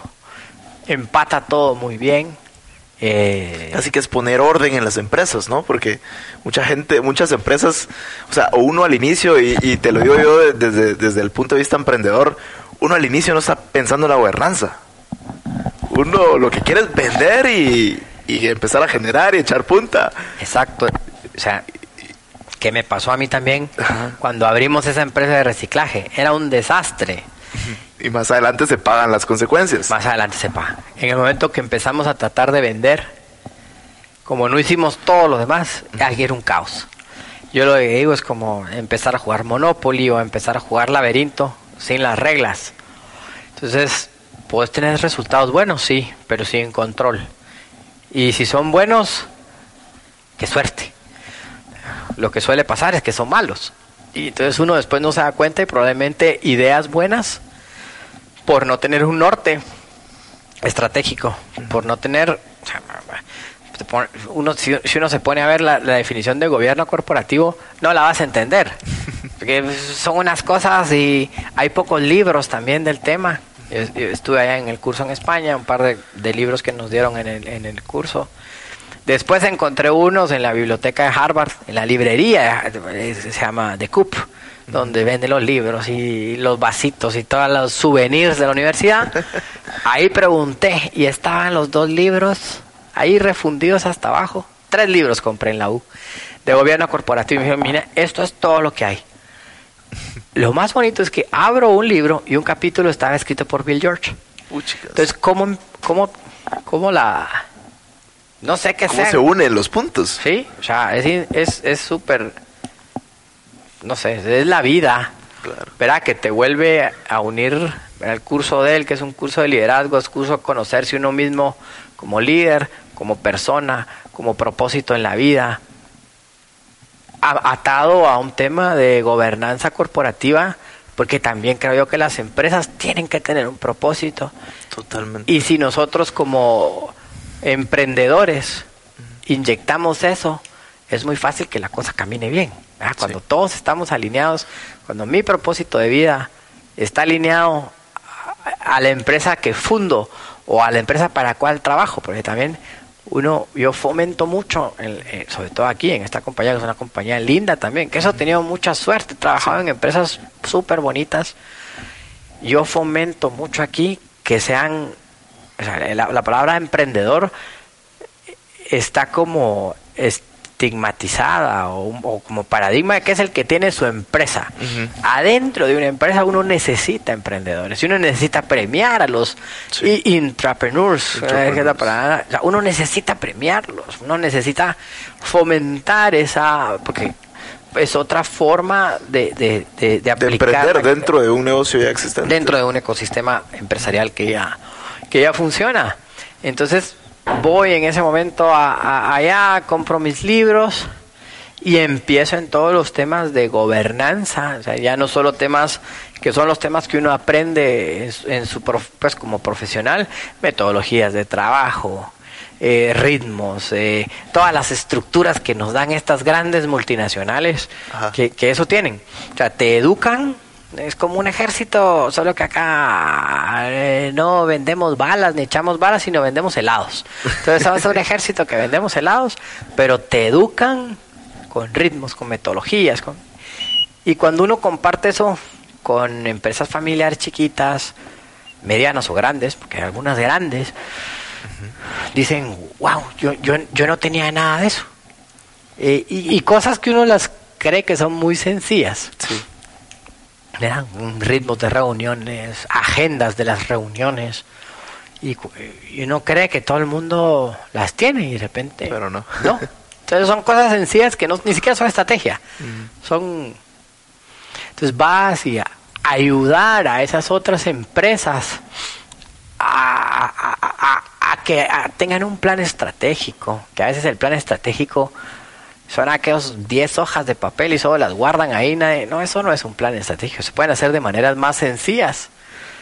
Y como nosotros, en lo que hemos ido aprendiendo en estas grandes multinacionales eh, y, pasando por varias empresas, lo vas tratando de enseñar a esos emprendedores a, esas empresas ya muchas veces ya 15 años, 20 años, 40 años, 50 años y para ellos es nuevo. Eh, eso es bonito. porque nunca existió desde el inicio, entonces... Claro, y no... O sea, ver, digamos, esta empresa con la que empezamos hace unos años, hoy por hoy, eh, tiene una, un valor de casi 10 veces lo que, lo que teníamos hace 5 años y se logró a, pura disciplina, digamos, no hubieron a un cambio importante de cultura organizacional. Eh, no hubieron inyecciones de capital, no, no, no, no hubieron fusiones o adquisiciones o simplemente mejoras de la estructura y cultura. La cultura organizacional pesó mucho, una, una mejora importante en la disciplina en decirles, miren, este es el barco y el barco tiene que llegar allá, ese es el norte. Cosas como esa da muchísimo gusto ver eh, cuando incluso y cuesta eh, cuesta mucho sobre todo con los gerentes generales. Independientemente sean familia o no sean familia eh, cuando entras en todo este tema de gobernanza corporativa, de estrategia corporativa y finanzas corporativas, el gerente se siente como amenazado. Como, lo que te pasó en el banco. Muy parecido. O sea, se sienten amenazados, eh, no saben aceptar la, eh, la ayuda. También como es como yo no sé si nuevo o no nuevo, el, interés de, estar en un, o tal vez la dinámica que ha sido de las juntas directivas en Guatemala hasta la fecha, es que suele ser el papá, la mamá, el hermano, el primo, el tío. hasta el chucho. Hasta, sí, y ninguno fue a la universidad, pero tuvieron la suerte de que son accionistas y entonces es, un circo la, la, la, junta, ¿verdad? La, la junta realmente eh, es cuando cuando una cuando una empresa tiene éxito o fracasa buena parte es de la junta mm. eh, en cambio aquí es como que llegan a auditar a un gerente que solo llega ahí a ver cómo se defiende y entonces los gerentes no miran a su junta como apoyo sino la miran como el auditor. Uy hoy me toca directiva y es un un sufrimiento porque no ven a los directores eh, que debería de ser, creería yo, en su mayoría directores independientes y directores externos que ejerzan su función de directores, es decir, que sean, que se, pues, al final es un ente colegiado, un consejo de administración, que es el responsable de, de, que la compañía funcione. O sea, yo no, yo recuerdo muy bien cuando pregunté en una junta, eh, estaba la mamá, la esposa y después me dijo, ¿usted qué, estudió? Pues yo nada. y, era, y era de la junta directiva. Yo siempre digo, familiares a la casa, profesionales a la empresa. Eh, entonces cuando, cuando empieza eso a cambiar, y aparte también hay otra, no, otra, eh, ¿cómo se dice? Concepción errónea, que dicen es que la junta directiva va a ser muy cara. No, sea, realmente vemos un montón de gente que, que, por ayudar y por poco tiempo y, que estamos dispuestos a, compartir eh, pues esos conocimientos y esas experiencias para, para, para ayudar, o sea, realmente nos, sirve a todos, o sea, que hayan más empresas, que haya más capital, que haya más riqueza, nos sirve a todos. O sea, ese es el principio fundamental de que, de, que esto se mueva. Entonces, ir ayudando de poquito en poquito, eh, creo que es lo más, eh, es, la, es esa, ese canal que hemos encontrado desde Chihuahua para lograr ese propósito mío de, de, vida y compartido por, por, por, el resto de los socios para desarrollar eh, más personas a nivel profesional, a nivel ejecutivo y que ellos a su vez logren cascadear eso en sus organizaciones y y ser una mejor sociedad. o sea, realmente, tiene que ser. realmente eso es un poquito ese granito de arena que, que queremos ir poniendo y, y trasladarlo también a nuestros hijos, ¿verdad? Yo, yo no sé si mis hijos van a querer trabajar ahí en un futuro. Eh, ojalá logremos de aquí a unos años tener ese fondo, ¿verdad? Tener un fondo fuera para poder apoyar también a, emprendedores. Eh, con la regla básica de estar nosotros en la junta. Eh, hemos aprendido qué es una junta, hemos aprendido cuál es la responsabilidad de una junta directiva, ¿verdad? Es velar por los riesgos, involucrarse un poco en la, en la estrategia, en el norte estratégico. Y curiosamente, antes de que yo hubiera puesto mi propósito, la tercera eh, pata o el tercer lineamiento de una junta directiva, de un consejo de administración, es velar por el desarrollo del CEO y sus ejecutivos. Entonces, como que encontré el ecosistema donde realmente me siento muy cómodo para lograr mi propósito, para lograr eh, en, en, un ente regulado, en una figura de ese ecosistema empresarial donde uno de los objetivos es ese, ¿verdad? Desarrollar personas. Entonces me... Se va muy acorde a tu Me cuadró, me, cuadró, me gustó. Eh, y, ahí estamos, ¿no? Ojalá... Oye, ¿qué le, qué le dirías a, a esos emprendedores que, digamos, no tienen una corporación, ni mucho menos, sino que están empezando?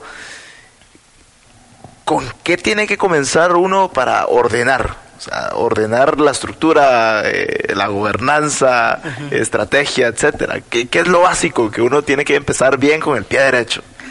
Bueno, lo, lo, esos tips. Lo, primero, sí, lo primero es eh, entender cuál es el rol de cada uno de los entes así como tienen muy claro que el gerente de ventas es el que tiene que vender y el jefe de mercadeo es el que se gasta la plata en la, televisión, que no solo es eso, pero son más cosas, o que el jefe de producción produce, así como entender, o sea, tenemos muy claro, porque hay muy poco, tenemos muy claro qué hace del gerente general para abajo, en el papel, en la práctica no sé qué tan claro, pero ahí está. Pero del gerente general para arriba, no. Sabemos muy poco y, lo delegamos en el abogado. Hay el abogado que ponga quiénes son los accionistas, si es que tenemos acciones. Y después si físicamente están las acciones, ¿cuántas veces no nos ha pasado? Y las acciones además se perdieron. Pero es que fue el abogado de mi abuelo que las puso y las... a saber dónde están. Entonces entender dónde empieza el ecosistema empresarial. El ecosistema empresarial no funciona en el fundador que se vuelve gerente general sino empieza arriba, empieza en el accionista, ¿verdad? Y si es familia, todavía hay que meter, ¿verdad? Otros ecosistemas, ¿verdad? El, ecosistema que es el, el, accionista, los foros en un consejo de familia, qué pasa en la asamblea de accionistas, que eso está para una familiar y para una no familiar, qué decide el consejo de familia, qué decide el consejo de administración, y no necesariamente hay que, en un principio, porque eso también cuesta plata, ¿verdad? Si, lo, si lo quisiéramos hacer todo con, con entidades legales, nosotros a nivel familiar tenemos una, se llama FIP, una fundación de interés privado, donde ahí está el consejo de familia, y el Consejo de Familia. Hay un montón de reglas y reglamentos en el acta fundacional de esa fundación, para la yo creo que yo creo que ese tipo de cosas te, evita clavos a largo plazo, ¿no? Totalmente. Evita mm, conflictos, evita... Por peleas que no tienen sentido al final.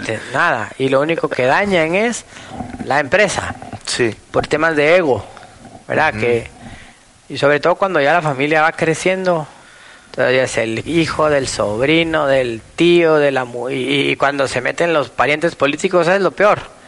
Ah, porque entonces ahí se complica más porque la otra es la esposa del- de, de tu hermano, ¿verdad? O la misma esposa de uno podrá decir, ¿y por qué a tu hermano sí y nosotros no? Entonces sí hay reglas básicas, ¿verdad? Que eso también es cuando tenemos esa ese inicio de la compañía, o sea, empezar por esa al final son como unos mandamientos de sentido común en beneficio de hay mucha gente que dice primero es la empresa. No son las dos cosas, es la familia y la empresa. Entonces hay que hablarlo antes. Entonces, si un hijo, por ejemplo, quiere entrar a una empresa, al ecosistema empresarial, es decir, del consejo de administración para abajo, consejo, gerencia, pues que haya, que haya de estudiar. O sea, hay que decirle a uno a los hijos desde chiquititos, mira, tienes que estudiar eh, lo que sea, pero estudia. Y tienes que ir a trabajar cinco años afuera del, del, del grupo familiar y tiene que haber una plaza disponible. Y te vas a adaptar al sueldo del mercado que pague esa plaza disponible. Entonces, si uno desde pequeño les va hablando a los niños, creo que es más fácil, ¿verdad? Más ahora que estamos en un grupo de emprendedores jóvenes, ¿verdad? Y volviendo también al tema de que no es necesario hacer la FIP. Y con la FIP el acta fundacional. Y después la FIP es dueña de la holding. Y en la holding el, el reglamento del consejo. Y la holding con el CEO. Hace, hace falta tener el saber el concepto más y qué va en cada reglamento, ¿verdad? O sea, esas son cosas bien sencillas, uno las lee, las quita, las pone, es como un proceso ahí artesano. Y, y claro, cuando una empresa, cuando uno empieza, es el emprendedor, eh, van los primeros 5, 6, 10 años, lo que sea, y uno es el emprendedor y el operador, ¿sabes? Porque uno opera todo su negocio. Ajá. Y en algún momento sí tiene que poner uno como fechas o esos eh, hitos, esos milestones. Decir, bueno, ya vendo tanto, ahora ya voy a ser ya un director y me puedo dar el, el lujo de tener un gerente. Y como paso a ser yo un, un chairman, un presidente del consejo de administración y cambia el rol. No, no podemos Sí, ya no estás operando tu empresa como tal, sino solo estás, Estás arriba viendo- viendo... que todo funcione como un dron, ¿no? Así. y nos y, claro viendo cómo funciona lo, lo que hay pero también qué otras empresas por ejemplo en tu caso qué empresa de telecomunicaciones vas a comprar entonces uno pasa pensando en en cómo expandir ya a una corporación. Pero son pasos como todo en la vida. Vas dando los Sí. pasos pero si desde el principio están bien claras las reglas, es, es, es como ese que tira uno los dados y vas viendo cómo vas avanzando en el, en, en el juego. Entonces yo sé que si caigo aquí, pues hay una escalera que me baja 10 lugares y me regreso. Ahí, eh, eh, si sigo y apacho por acá, pues ahí habrá un trampolín que me tira para allá. Pero las reglas bien claras desde el principio, que no necesariamente tienen que ir, como te decía, no, no, no tienen que ir atadas, ¿verdad? Aquí el SHA, el, SHA, el Shareholders Agreement. Bueno, si uno empieza solito, uno lo hace. ¿Verdad? Entonces yo, yo, yo, digamos, en, en la parte de Chihuahua, yo lo he hecho muy pensando en mis hijos. ¿verdad? Eh, bueno, esto es para acá y a mi esposa, eh, que ella me ha acompañado mucho. Eso también es bien importante, que no lo he mencionado, el acompañamiento de esa pareja que está ahí al lado de uno. O sea, uno necesita, Sí. creo yo, una persona que sea su confidente, con quien poder reír, con quien poder llorar, con quien poder disfrutar, celebrar. Es es súper importante tener a alguien y que comparta también lo que hablábamos al pri- en en una- una- uno de los momentos Principios, valores. que comparta los principios, los valores, que comparta tu propósito, ¿verdad? Es, es to- todo es una cosa que se va uniendo, ¿verdad? Tu propósito de vida, tu propósito de- en el trabajo, tu propósito en tu empresa, en tu emprendimiento, en lo, en lo que en lo que se haga, uno necesita esa persona que, que esté ahí en las buenas, en las malas. Sí. Entonces eso también es, es, es- es es algo que importante. y también hay que ponerlas porque uno nunca sabe, ¿verdad? Hay que ponerlas en, en esos shareholders agreement. hay que poner ahí esto patana y, y, y, y sobre todo explicarlo uno al socio, a- al hijo, al porque entonces es el, el- la voluntad de uno para que así se maneje la compañía y, y la familia que, que- que es tan importante, pues de la mano con las dos cosas. Totalmente, buenísimo, Dionisio, qué, qué, qué buenos, qué buenos consejos. Ok, eh, vamos a pasar eh, por, por tiempo eh, a una serie de preguntas un poquito más, más directas. Ok. Y, y va la primera. ¿Cuáles serían tres consejos que te hubiera gustado saber en tus comienzos? Mm. Primero, saber para qué estoy.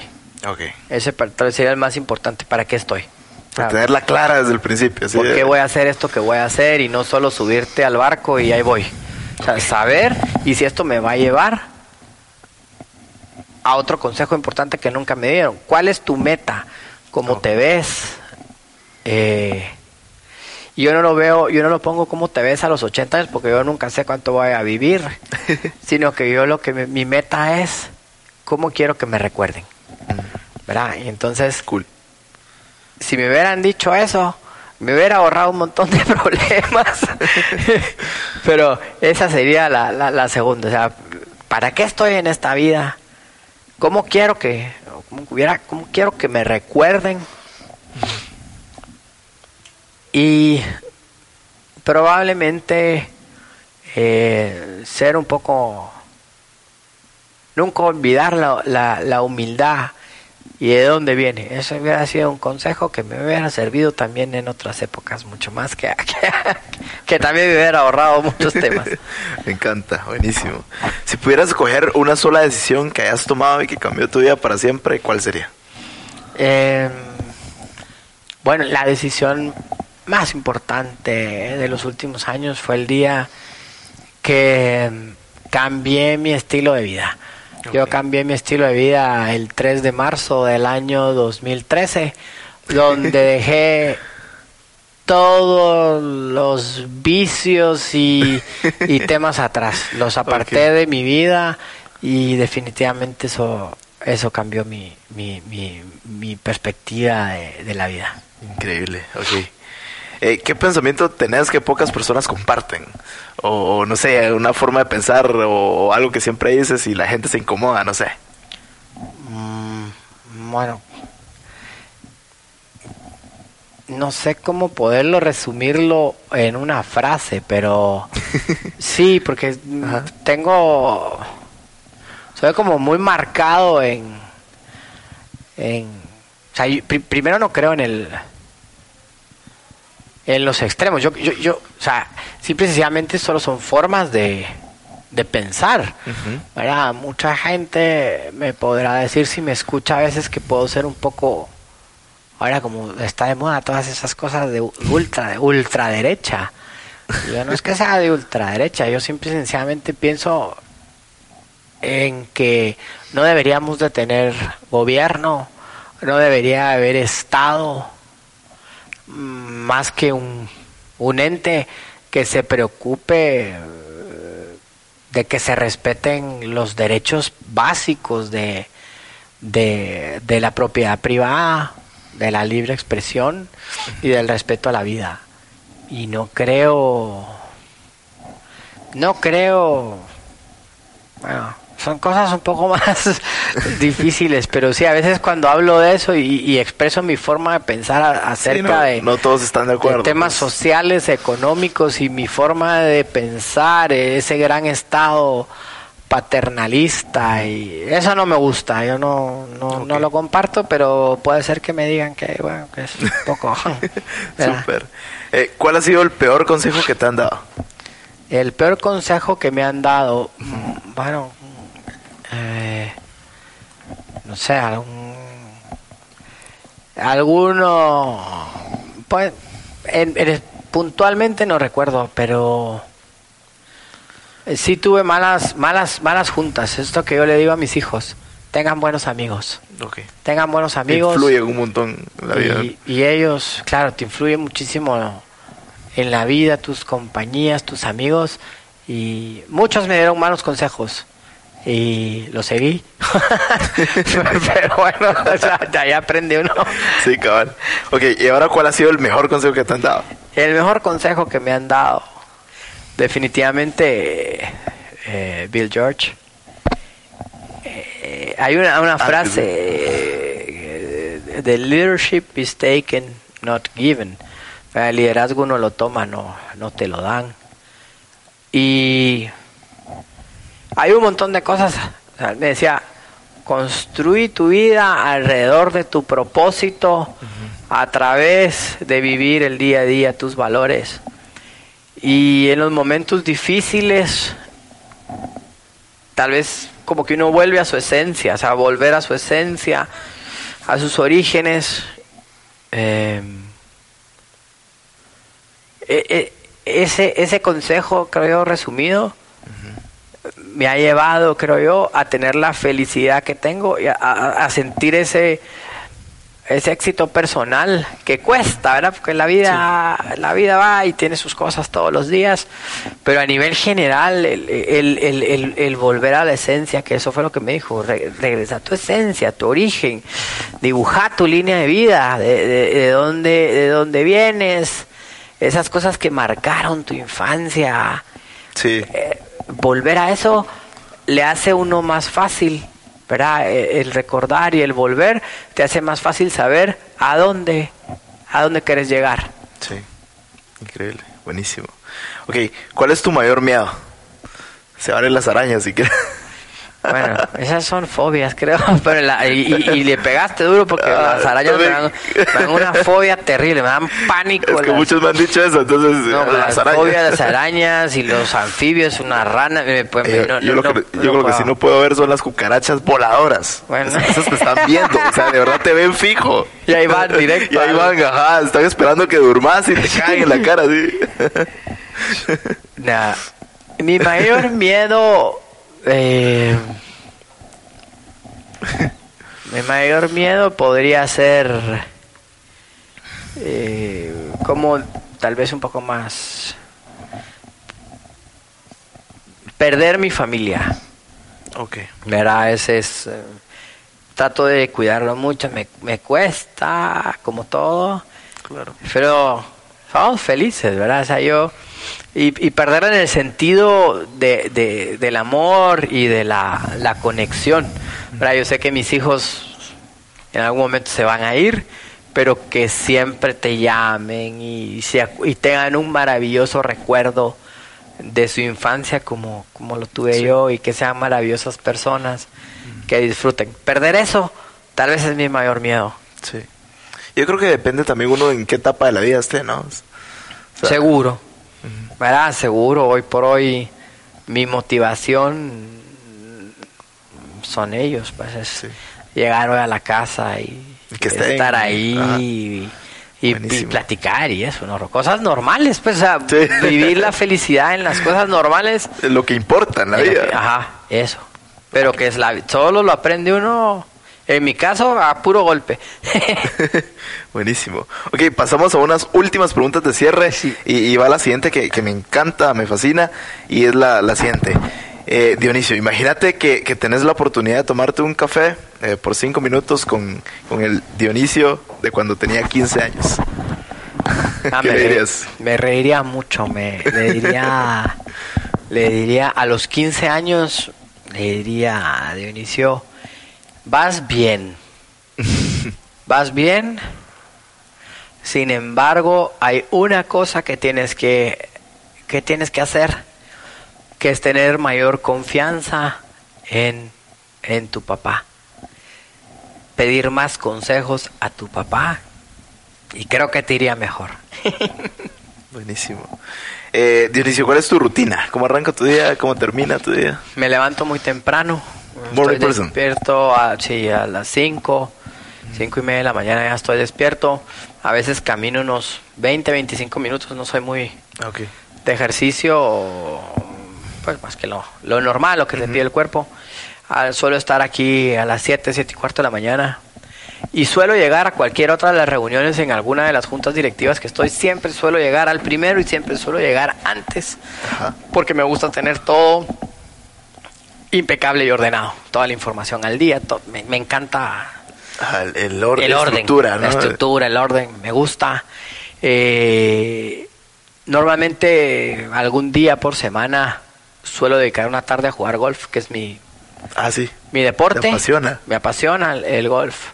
Y también todas esas cosas que, que, que hablaba antes de los valores. y les- es- eh, soy director de, de- del- del- del club, que es el Guatemala Country Club, el club más lindo Súper. que Sí, tengo un, fui pri- una vez. un es privilegio un privilegio espectacular eh, Mm. estar ahí y soy miembro de la junta directiva también un regalo de, de poder estar en una que es eh, non-profit que, que hay que ver otras cosas entonces mi, mi, mi, mi rutina es esa me levanto muy temprano suelo desayunar muy bien mi esposa es súper dedicada y siempre me tiene el desayuno espectacular aparte que es súper trabajadora yo creo que las mujeres tienen tienen más energía que los hombres Seguro. porque encima que les toca trabajar y ella tiene un puesto ejecutivo alto también y muy bueno y un excelente profesional está al desayuno va al súper y yo madre santa y me, me ¿Cómo gusta ir al súper vamos eh, un lunes cada 15 vamos al súper y me gusta ir al supermercado creo que eso me quedó del tema de consumo masivo entonces me pongo a ver las góndolas. Ajá. y aparte aquí eh, tenemos los helados en góndola en otra empresa tenemos el café en otra tenemos eh, x cantidad de productos mayonesas de las salsas. Entonces me gusta ir a ver y ahí me pongo a ver precios y, disfruto el supermercado un lunes cada 15 días aparte de la compañía con mi esposa. Eh, lo- los martes suelo tener siempre reuniones con mi jefe Ah, aquí eh, tengo programadas todas las horarios de, de- de juntas los miércoles toca una el jueves toca otra o sea todo está muy bien, Bien muy bien estructurado. estructurado dedico una tarde o trato de dedicar una tarde también a la semana para, para hacer deporte los sábados no hay cosa que cambie de ir a jugar golf en la mañana no negociable. no negociable. A veces me llevo a alguno de mis hijos, a Julián, que, que ahí va, no, no le gusta tanto, pero le gusta ir.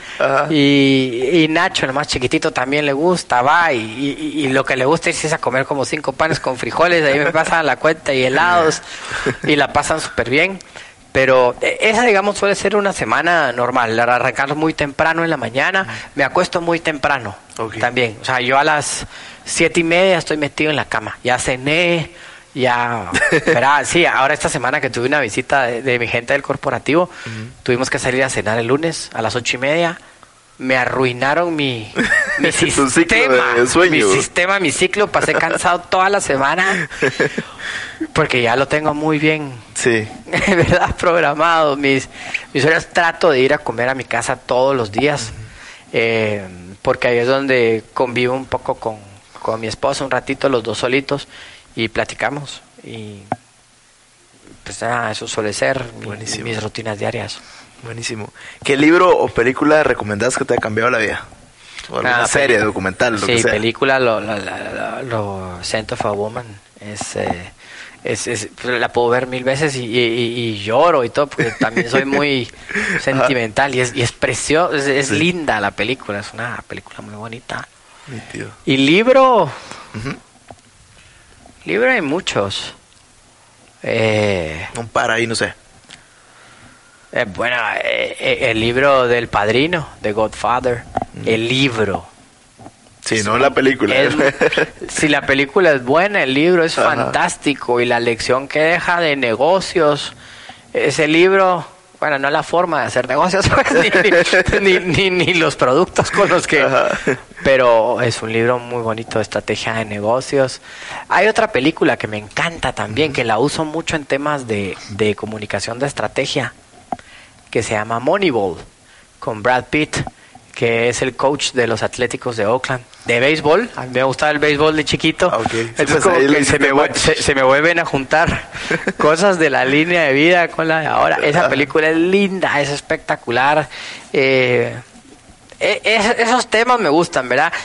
O sea, Center for Woman también es algo que va mucho con la empresa, con las personas, con la ética, con la moral, con, con los valores de las personas. Eh, o sea, al final uno como que va atando gustos de, de todas Sí. esas, esas, esas cosas. Nítido, gracias. Eh, y terminamos, terminamos con una pequeña dinámica en donde yo te lanzo eh, ciertas palabras chapinas y vos me decís lo primero que se te venga a la mente. ¿Va? Ok. Listo. Ok. ¿Qué es lo primero que se te viene a la mente eh, al escuchar la palabra changarro? Changarro, donde íbamos a tomar unas cervezas con una guitarra y un changarrito. El chino. Puerto, o los chucos. Puchicas. Una expresión multi. con multi. para expresar asombro que tenemos los chapines. Buenísimo, listo. Eh, terminamos, de verdad que muchísimas gracias No. Dionisio por, por tu tiempo, eh, por tu historia, seguramente la vas a impactar a un montón de personas, así que gracias. No, a, a- a- Muchísimas a gracias. vos, Jorge, a- muchas gracias y saludos a toda la mara de ¿Qué onda, mucha? Buena Y muchas gracias. Éxitos, éxitos Bueno, igual. Gracias, Jorge. Listo. Super mucha. Muchas gracias a todos por escuchar y buena onda por quedarte hasta el final del episodio. Espero que te haya servido esta historia tanto como a mí y que te hayas llevado esas lecciones invaluables que tanto buscamos, ¿no? Y como siempre, no sirve de nada si no aplicas lo que aprendiste. Dionisio, buenísima onda por tu tiempo y por compartirnos tu historia. Son muy valiosas las lecciones que nos diste. Muchas veces nos vemos cuestionados por la vida y nos preguntamos a nosotros mismos si realmente vale la pena lo que estoy haciendo si estoy o no cumpliendo mi propósito de vida. Y como hizo Dionisio, a veces es necesario regresar a los orígenes para darse cuenta de lo que realmente importa. Pero bueno, hasta aquí el episodio de hoy. Me encantaría saber qué tal te pareció esta historia, así que échate una story con algo que hayas aprendido, alguna frase que te haya gustado. Me etiquetas arroba Jorge Delio y conectamos, ¿va? Buena onda por regalarme un poquito de tu tiempo y por compartir este contenido con tus amigos. Te lo agradezco miles. Por lo que estamos viviendo actualmente en el mundo, es una oportunidad muy buena para reflexionar, cuestionarte y hacer mucha introspección. Pregúntate lo siguiente, cuando todo esto termine, ¿quiero seguir siendo la misma persona? ¿Seguiré haciendo lo que hacía antes? ¿Cómo me voy a adaptar al cambio? También seguimos haciendo los que onda mucha lives vía Facebook. Hemos tenido gente muy chilera con temas que están buenísimos y esta semana no será la excepción. Así que mientras estemos encerrados en casa, quiero regalarte más contenido que aporte a tu vida. Puedes buscar la página en Facebook como arroba Jorge Telio GT y listo, nos vemos ahí. Pero nos vemos en el siguiente episodio. Y que no se te olvide que aún no sos ni la mitad de lo que vas a llegar a ser. Órale.